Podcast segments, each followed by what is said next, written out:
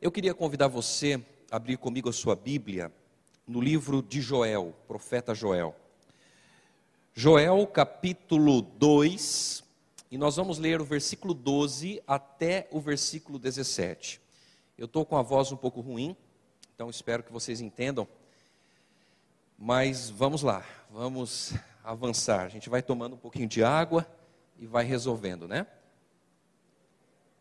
Joel, capítulo 2, verso 12 ao verso 17. Se você trouxe sua Bíblia, abra a palavra de Deus no livro de Joel.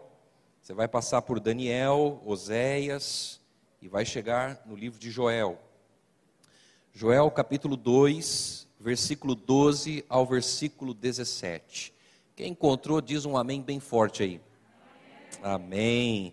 Vamos ler a partir do verso 12. Ainda assim, agora mesmo diz o Senhor: Convertei-vos a mim de todo o vosso coração, e isso com jejuns, com choro e com pranto. Rasgai o vosso coração e não as vossas vestes, e convertei-vos ao Senhor vosso Deus, porque Ele é misericordioso e compassivo e tardio em irar-se, e grande em benignidade, e se arrepende do mal. Quem sabe se não se voltará e se arrependerá, e deixará após si uma bênção, uma oferta de manjares e libação para o Senhor vosso Deus? Verso 15: Tocai a trombeta em Sião, promulgai um santo jejum, Proclamai uma assembleia solene, congregai o povo, santificai a congregação, ajuntai os anciãos, reuni os filhinhos e os que mamam, saia o noivo da sua recâmara e a noiva do seu aposento. Chorem os sacerdotes, ministros do Senhor, entre o pórtico e o altar, e orem Poupa o teu povo, ó Senhor, e não entregues a tua herança ao opróbrio, para que as nações façam escárnio dele. Porque hão de dizer entre os povos: onde está o seu Deus? Queridos, o povo de Judá estava atravessando uma série de crises, uma série de problemas. O país fora vitimado por quatro pragas sucessivas de gafanhotos. E isso gerou, logicamente, fome e uma grande crise econômica. Depois de tudo isso, aconteceu um outro problema, porque veio a seca. E sem a chuva, a vegetação murchou e os, ri, os rios eles secaram. Então imagina só a cena. O país, a nação estava praticamente devastada seca, fome e vários problemas. E logo em seguida, eles tiveram também mais problemas, queimadas que se alastraram, tomando tudo, tudo o que havia. Como se isso não bastasse, eles ainda tinham um outro problema. E qual era o problema? A ameaça de uma invasão por exércitos estrangeiros com práticas genocidas. E isso tudo tornou algo pior. Eles estavam enfrentando grandes problemas e grandes dificuldades. Nós vivemos também num mundo de circunstâncias semelhantes às de Judá. Estamos vivendo hoje, nos nossos dias, uma crise atrás da outra, um problema atrás do outro. E talvez, se nós fôssemos pensar nós nem nos lembraríamos direito dos problemas que nos preocupavam, talvez há quatro ou há cinco anos atrás. Talvez há quatro ou cinco anos atrás, nós talvez nem tivéssemos tantos problemas como estamos tendo nos dias de hoje. E é possível também que eventos piores ainda aconteçam num futuro próximo. Nós não sabemos. Sabemos que o nosso mundo ele vai de mal, de mal a pior. Mas como não desanimar e nem se desesperar? O que fazer para resolver os nossos problemas? Como superar as aflições que muitas vezes nos atingem? Qual é a solução de Deus para sobreviver a tantos problemas sem se desesperar? Deus ele suscitou o profeta Joel para dar uma resposta ao povo. E a mesma solução de Joel, lá nos seus dias, há 2.800 anos atrás, a mesma solução, ela serve para nós hoje, ao enfrentarmos condições tão parecidas com as que o povo de Judá enfrentou. Um reavivamento da verdadeira piedade entre nós. Eis a maior e mais urgente de todas as nossas necessidades. E diz o Espírito de Profecia: buscá-lo deve ser a nossa primeira ocupação. Buscar um verdadeiro reavivamento.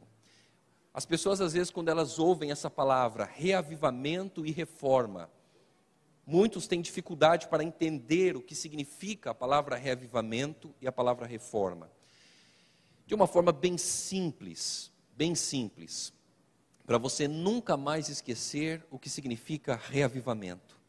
Reavivamento é levantar tudo o que estamos fazendo de errado.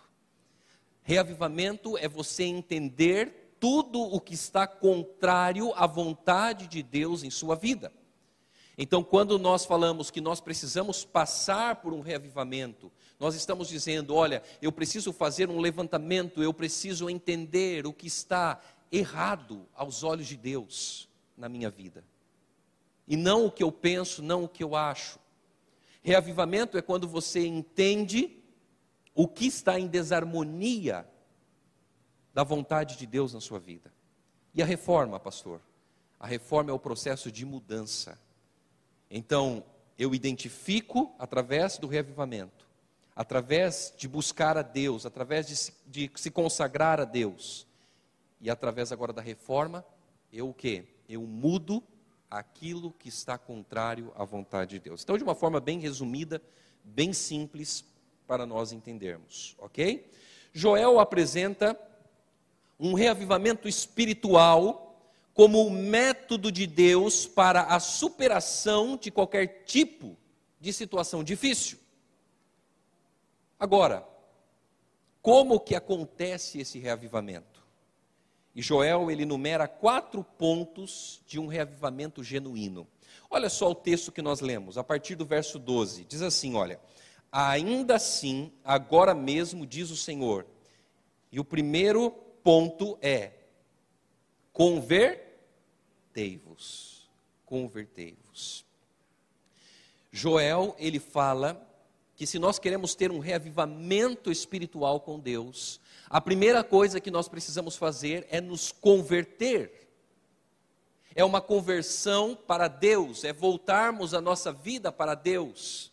E entenda que conversão é uma reviravolta, é uma mudança de direção. Eu já falei aqui algumas vezes, é como se você estivesse indo numa direção e você agora se encontra com Deus, você se encontra com Jesus e você se entrega a Ele, você passa por uma conversão e essa conversão ela acontece de duas formas. A primeira delas, você aceita Jesus Cristo, você aceita a Deus em sua vida. E a segunda maneira, você decide obedecer à vontade de Deus. E diariamente você se converte a Deus, mas você está indo numa direção e você se encontrou com Jesus, você agora dá meia volta e você passa a caminhar de acordo com a vontade de Deus, com os propósitos de Deus. Mas sabe qual é o grande problema? O grande problema é que nós somos naturalmente voltados para nós mesmos. Nós pensamos mais em agradar a nós do que a Deus. Nós pensamos muitas vezes que quem está no centro de todas as coisas somos nós e não Deus. E Joel, ele diz claramente que nós precisamos nos converter.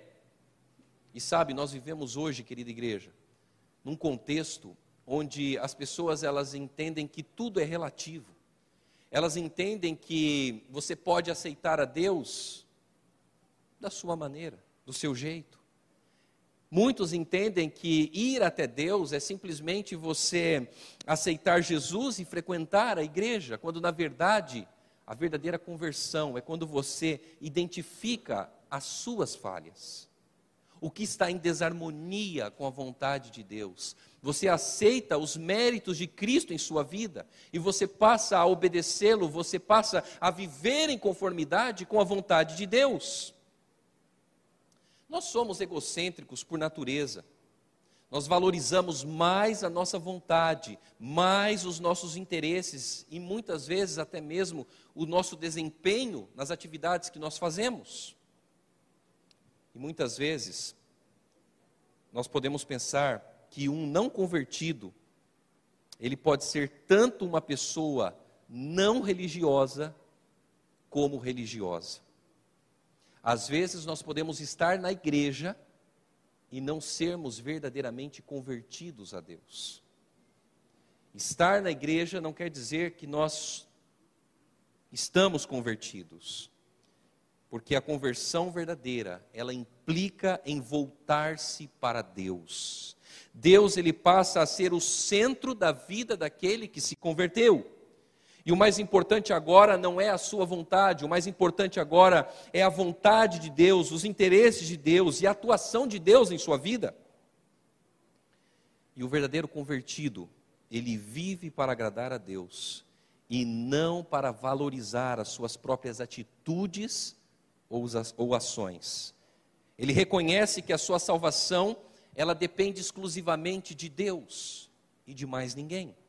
Então Joel ele diz assim: "Convertei-vos a mim de todo o vosso coração". Perceba que aqui ele utiliza a palavra todo o coração. E você sabe que o coração é como se ele fosse o quê? O centro da vida. Joel está dizendo o seguinte: que nós precisamos entregar a nossa vida completamente a Deus. Nós precisamos ter intensidade, nós não podemos simplesmente dizer assim: olha, eu pertenço à igreja, eu faço parte da igreja. Não, eu preciso entregar o meu coração completamente ao Senhor. Eu preciso entregar a Ele as minhas vontades, os meus desejos, as minhas paixões. Eu preciso entregar, obrigado, filha. Eu preciso entregar para Deus tudo, tudo que eu tenho. A conversão ela deve ser integral, intensa e profunda. Mas eu pergunto, como que nós iremos nos converter? Porque hoje nós temos muitas pessoas com a seguinte ideia: eu sou uma pessoa boa, eu não mato, não roubo, eu não faço mal para ninguém, eu ajudo a igreja, e tem muita gente que acha que conversão é isso. Quando na verdade a conversão, ela não está ligada às nossas boas obras. As boas obras é uma consequência da verdadeira conversão.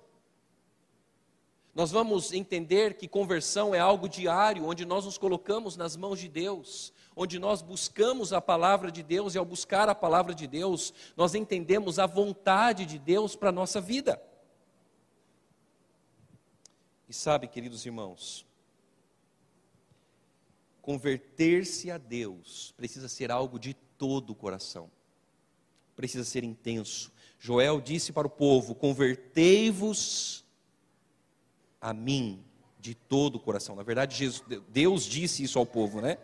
Diz o Senhor: Convertei-vos a mim de todo o vosso coração, de todo o coração. Nós poderíamos dizer que a verdadeira conversão é estar apaixonado por Deus. Estar apaixonado por Deus. Ao conhecer o amor de Deus por nós, nós somos impelidos a amá-lo. E como diz a Bíblia, nós amamos porque ele nos amou primeiro. Tem uma citação de Ellen White no livro Caminho a Cristo, na página 27, que diz assim: olha. O pecador pode resistir a esse amor, pode recusar ser atraído para Cristo, mas se não resistir, será atraído a Ele. O conhecimento do plano da salvação o conduzirá aos pés da cruz, em arrependimento pelos seus pecados. Então perceba que o verdadeiro arrependimento, ele vai nos levar, ele vai nos aproximar de quem? De Jesus. Mas existe um terceiro ponto, olha só. Convertei-vos a mim de todo o vosso coração, e isso com jejuns, com choro e com pranto. Um reavivamento verdadeiro, ele é acompanhado de profunda tristeza pelo pecado. Alguns pensam que talvez um louvor entusiasmado, ou até mesmo manifestações de riso descontrolado, sejam marcas de um reavivamento. Mas Joel ele destaca que o reavivamento verdadeiro, ele acontece com o quê? Com jejuns, com choro e com pranto. Todos somos pecadores. Só que qual é o grande problema? É que muitos sentem o quê? O prazer pelo pecado. Sentem o prazer pelo pecado. E nós precisamos entender que nós precisamos buscar um verdadeiro reavivamento. Nós precisamos sentir tristeza, muitas vezes, por pecar. Mas outros acabam sentindo apenas o que? Culpa pelo pecado. Nós temos o exemplo né, de Judas e Pedro. Judas, ele traiu Jesus e Pedro também traiu Jesus. Judas, ele sentiu um remorso, ele sentiu a culpa ali do pecado. Mas Pedro, ele sentiu um verdadeiro arrependimento, um verdadeiro arrependimento. E sabe, queridos irmãos, pela graça de Deus, nós devemos sentir pelo pecado a tristeza segundo Deus, que produz arrependimento para a salvação. Ao jejuar, o que, nós estamos fazendo? Nós estamos renunciando o prazer imediato da satisfação da fome para buscar o prazer maior da presença de Deus. Jejuar é convencer-se de que obter o perdão de Deus é mais essencial do que se alimentar é sustentar-se em Deus somente e nas bênçãos que Deus nos dá. Quando Joel ele fala em choro e pranto, ele está descrevendo a experiência do quebrantamento. E o quebrantamento, ele é o reagir ao espírito de Deus com o reconhecimento do pecado e uma profunda tristeza pelo pecado é buscar desesperadamente, queridos irmãos, o reagir do Espírito de Deus, o perdão, a misericórdia de Deus, e admitindo que nós só podemos ser salvos pela graça de Cristo Jesus. Existe um quarto ponto. Convertei-vos a mim de todo o vosso coração, e isso com jejuns, com choro e com pranto. Rasgai o vosso coração, e não as vossas vestes. Olha que interessante o que Joel diz. Rasguem o coração e não as suas roupas. Os antigos eles demonstravam a sua tristeza ou a sua indignação rasgando a sua vestimenta. Então, quando eles estavam tristes, quando eles estavam é, indignados, quando eles passavam por um momento complicado, eles rasgavam as vestes. Só que qual era o grande problema? Que muitas pessoas, elas encenavam um arrependimento, um arrependimento que não era autêntico. Elas simplesmente faziam uma cena, né? uma cena. Elas rasgavam as suas roupas, quando na verdade elas não estavam verdadeiramente arrependidas. Elas não estavam verdadeiramente convertidas. Deus espera de nós, queridos irmãos, mais do que dramaturgia. Deus ele quer que compreendamos como nós estamos desesperadamente desamparados. E que nós precisamos dele, precisamos buscá-lo de todo o nosso coração. O arrependimento ele deve ser verdadeiro, ele deve ser autêntico. Mas você só vai se arrepender se você o buscá-lo de todo o coração. Se você se entregar a ele, se você entender a sua vida, as suas limitações, as suas dificuldades, os seus pecados. Então Joel, ele nos diz aqui que nós precisamos nos converter, nós precisamos de uma intensidade, nós precisamos nos entristecer pelo pecado e nós precisamos ser sinceros, verdadeiros com Deus. Sabe por quê? Porque nós não temos como, nós não temos como esconder as coisas de Deus. Deus, ele conhece o nosso coração. Ele conhece as nossas intenções, ele conhece tudo a respeito de nós. E qual é o resultado, então, pastor, do reavivamento? Segundo a Bíblia, as dificuldades pelas quais nós passamos, elas não estão alheias ao controle de Deus. Queridos, Deus está no comando, Deus está no controle, e as crises e aflições que muitas vezes nós enfrentamos, elas são enviadas por Deus para nos provar, para nos purificar e para nos aperfeiçoar. Nós só obtemos benefício com os problemas se nós estivermos com Deus. Eu costumo dizer assim: se você tem um problema, você tem duas possibilidades de resolver e de não resolver. Se você consegue resolver, ore a Deus e resolva. Se você não consegue resolver, ore a Deus e deixe Deus resolver. Deixa nas mãos de Deus, por quê? Porque Deus está no controle, Ele está no comando de todas as coisas. E se nós não buscamos a Deus, em meio às aflições, isso acaba nos tornando pessoas mais amarguradas e ressentidas. Ao buscar Deus em meio à aflição, Deus nos abençoa apesar das dificuldades.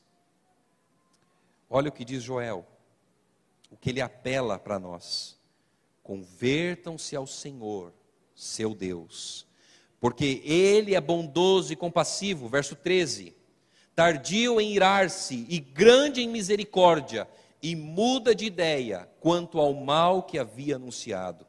Quem sabe se ele não se voltará e mudará de ideia, e ao passar, deixe uma bênção para que vocês possam trazer ofertas de cereais e libações ao Senhor, seu Deus. O resultado da renovação espiritual é experimentar as bênçãos de Deus. E qual é a primeira bênção de Deus? É o perdão. A primeira bênção de Deus é o perdão, seguido da paz de coração e de bênçãos espirituais e também bênçãos materiais. Joel ele explica que após Deus ele revogar as punições que merecemos, Deus passa por nós e nos deixa uma bênção. Deus, Ele supre as nossas necessidades. O povo, na época de Joel, estava passando por fome. Eu não sei se você já passou fome alguma vez na vida, espero que não. Mas muitas vezes, quando chega no horário do almoço, você não consegue almoçar na hora certa, e o estômago ele começa a falar, né? Olha, está na hora de almoçar, está na hora de almoçar. E é tão difícil ficar com fome. Quantas e quantas pessoas passam fome hoje no mundo em que nós vivemos? Agora imagine só uma nação passando fome. uma nação passando por vários e vários problemas, por várias e várias dificuldades. Eles estavam experimentando carência dos itens básicos da alimentação. E é interessante que até o serviço, né? O serviço no templo estava suspenso por falta de oferendas para os rituais ali do santuário. E quando o povo se converte a Deus, Deus derrama suas bênçãos materiais e o povo passou a ter o que ofertar. E as cerimônias da casa do Senhor voltaram a acontecer. Quando a gente fala sobre bênçãos materiais, parece que tem um bloqueio, né, na nossa mente. E nós pensamos assim, não, a gente não fala de bênçãos materiais. Quando na verdade, queridos, bênçãos materiais, elas são concedidas por Deus a nós. Mas entenda um detalhe, uma única diferença. As bênçãos materiais, elas são concedidas de Deus para nós, não para nós desfrutarmos delas de maneira egoísta. Nós somos abençoados para abençoar a obra de Deus. Nós somos abençoados por Deus para abençoar a obra de Deus, a missão que nós temos em nossas mãos. Quem deve participar dessa renovação espiritual? Muitas vezes a gente ouve que a salvação ela é individual. Isso é verdade. A salvação ela é individual. Mas é certo que nós vamos ser salvos pela nossa experiência pessoal com Deus, mas nós não podemos esquecer de que Deus ele tem planos para a nossa coletividade, para a nossa família, para a nossa igreja. Deus ele tem planos não somente para você como indivíduo, mas Deus ele tem planos para a nossa igreja, para a nossa família. E o que que Joel fez? Ele anunciou: toquem a trombeta em Sião, proclamem um santo jejum convoquem uma reunião solene, verso 15 e 16. Reúnam o povo, santifiquem a congregação. Queridos, o profeta de Deus, ele está insistindo para que a renovação espiritual não fique restrita apenas a uma pessoa. Não adianta só o pastor, só os líderes, só alguns irmãos buscarem o reavivamento espiritual de pouca serventia será se somente um ou dois irmãos da congregação experimentarem o verdadeiro reavivamento. Toda a comunidade, toda a igreja precisa buscar o reavivamento. Os anciãos, o pastor, os jovens, as crianças, os mais idosos, os adultos, Toda a igreja precisa buscar a Deus de coração. Queridos, além de incluir todos no reavivamento, o reavivamento ele precisa ser mais importante do que tudo em nossa vida. Mais do que tudo. No verso 16, olha o que Joel diz lá, ó que o noivo saia do seu quarto e a noiva dos seus aposentos. Ao chamar todos a uma busca por Deus, Joel está dizendo o seguinte: que para um noivo e uma noiva, a noite de núpcias, ela é aguardada com muita expectativa. Esse é o grande dia daqueles que se amam, daqueles que se casaram. É um momento aguardado, um momento com muito desejo, quando o casamento é consumado. E na linguagem poética de Joel, ele está dizendo que o desejo de buscar uma experiência de amor com Deus deve ser muito mais intenso do que a expectativa de consumar o amor com a pessoa amada. Olha que interessante. O marido que ama a esposa, a esposa que ama o marido. a experiência de buscar a Deus, o amor a Deus, deve ser muito maior do que o amor que nós temos pelo nosso cônjuge. E qual é a finalidade, então, pastor, do reavivamento?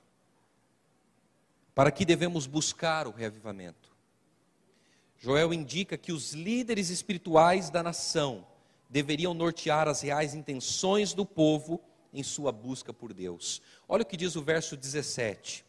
Diz assim: olha, que os sacerdotes, ministros do Senhor, chorem entre o pórtico e o altar e orem Poupa o teu povo, ó Senhor, e não faças da tua herança um objeto de deboche entre as nações, porque hão de dizer entre os povos: onde está o Deus deles? A glória de Deus é o grande objetivo do reavivamento da igreja. Para nós entendermos isso, nós precisamos observar o que muitas pessoas fazem com as atitudes do cristão. Por exemplo, você guarda o sábado.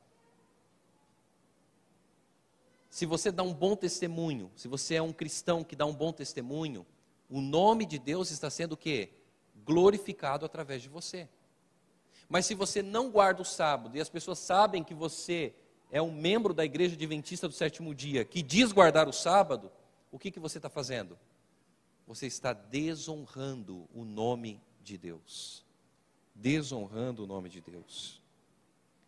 Naturalmente, queridos irmãos, nós somos abençoados quando nós buscamos a Deus, mas a bênção divina não deve ser a motivação da nossa busca por reavivamento.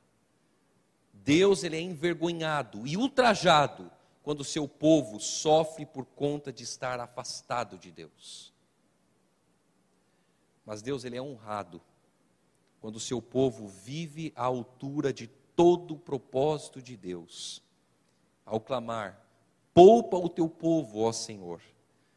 Nós não queremos apenas ser libertos das provações, mas nós desejamos que Deus seja glorificado por sua obra em nossa vida.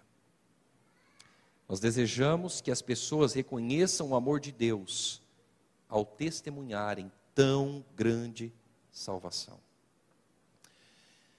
Ao passarmos por tribulações, a nossa tendência natural é reclamar, é praguejar e nos revoltar. Quando temos, às vezes, alguns problemas dentro da igreja, às vezes nos desentendemos, um irmão se desentende com o outro, uma família se desentende com a outra, qual é a tendência nossa? é reclamar, é talvez se afastar, é talvez não querer estar junto, estar perto. Queridos, essas atitudes só aumentam o nosso sofrimento, pois nos afastam do único que tem a solução para o nosso problema, Cristo Jesus.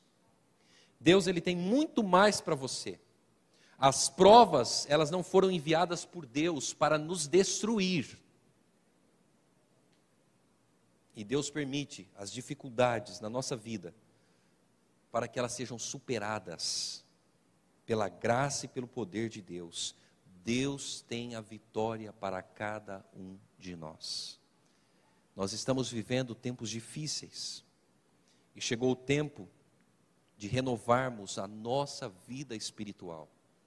Chegou o momento de nós nos consagrarmos a Deus Chegou o momento de nos convertermos verdadeiramente a Deus. E por isso estamos aqui hoje na casa de Deus. Nós vamos, neste momento, colocar a nossa vida nas mãos do Senhor. Eu reconheço, eu reconheço que preciso melhorar. Eu reconheço que tenho as minhas falhas.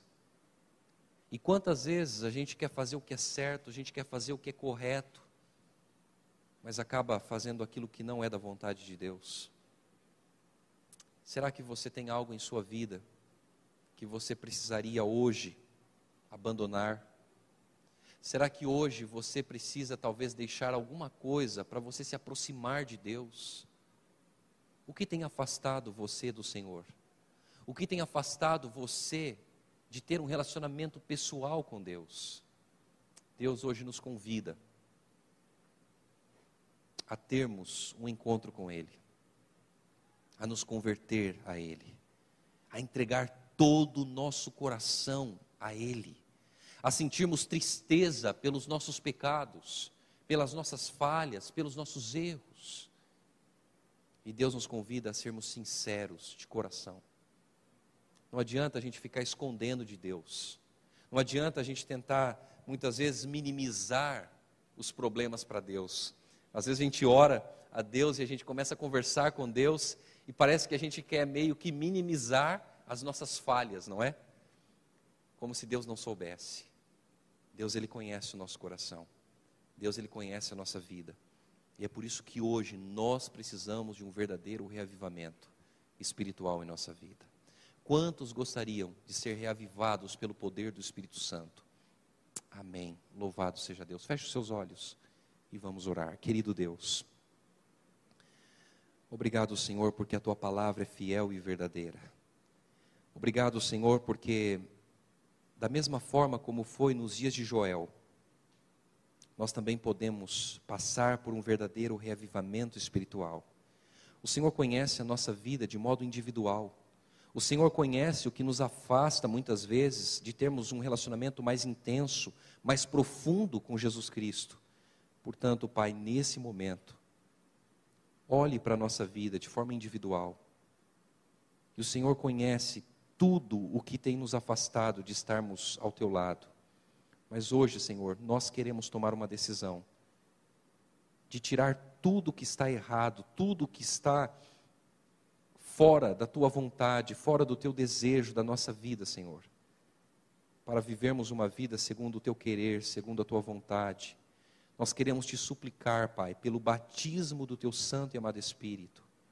Conceda-nos, Pai, o teu santo e amado Espírito, para que a nossa vida, Senhor, seja uma vida para glorificar o teu santo e bendito nome.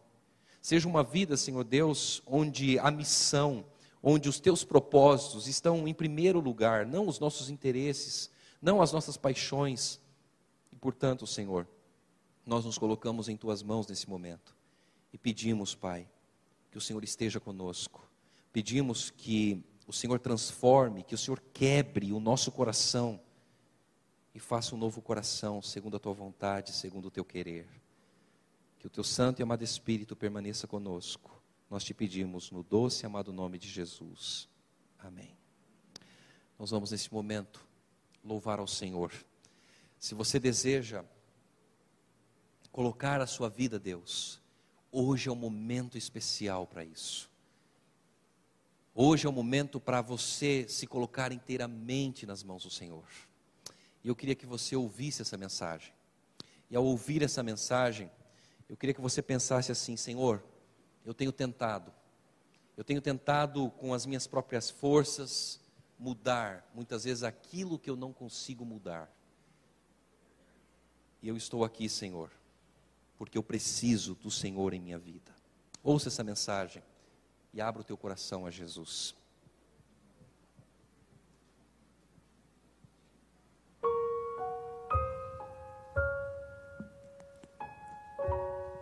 Esse é o momento para você falar com Jesus. Esse é o momento para você abrir o seu coração a Jesus. Fale a Ele. Feche os seus olhos nesse momento. Converse com Deus através dessa música.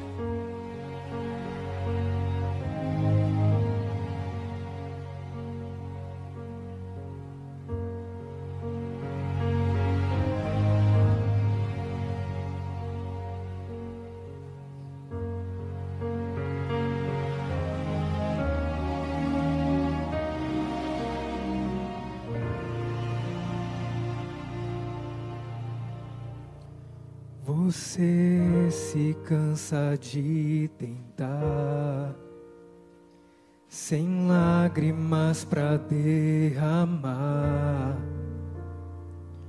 Frustrado como eu, insiste em orar ao céu com sentimento de erguer sua voz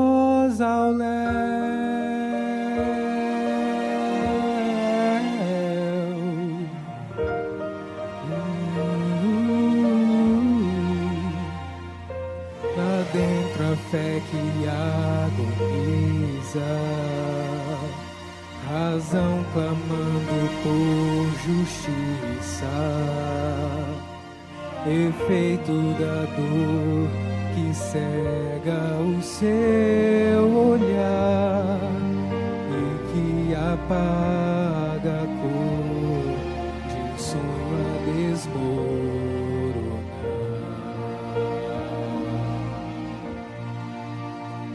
Quero ser a sua visão e acalmar agonia do seu coração. Quero ser o reflexo, polir e cantar suavemente pra você dormir. Quero ser sua motivação e manter a união entre a vida e a paz. Apenas ser o Deus que tudo faz.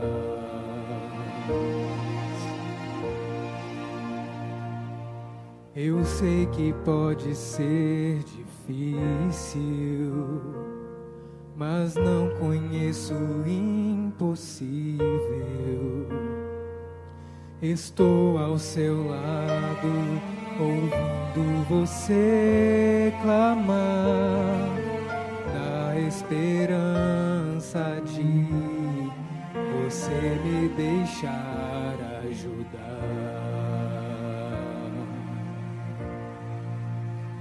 Quero ser a sua visão e acalmar a agonia do seu coração.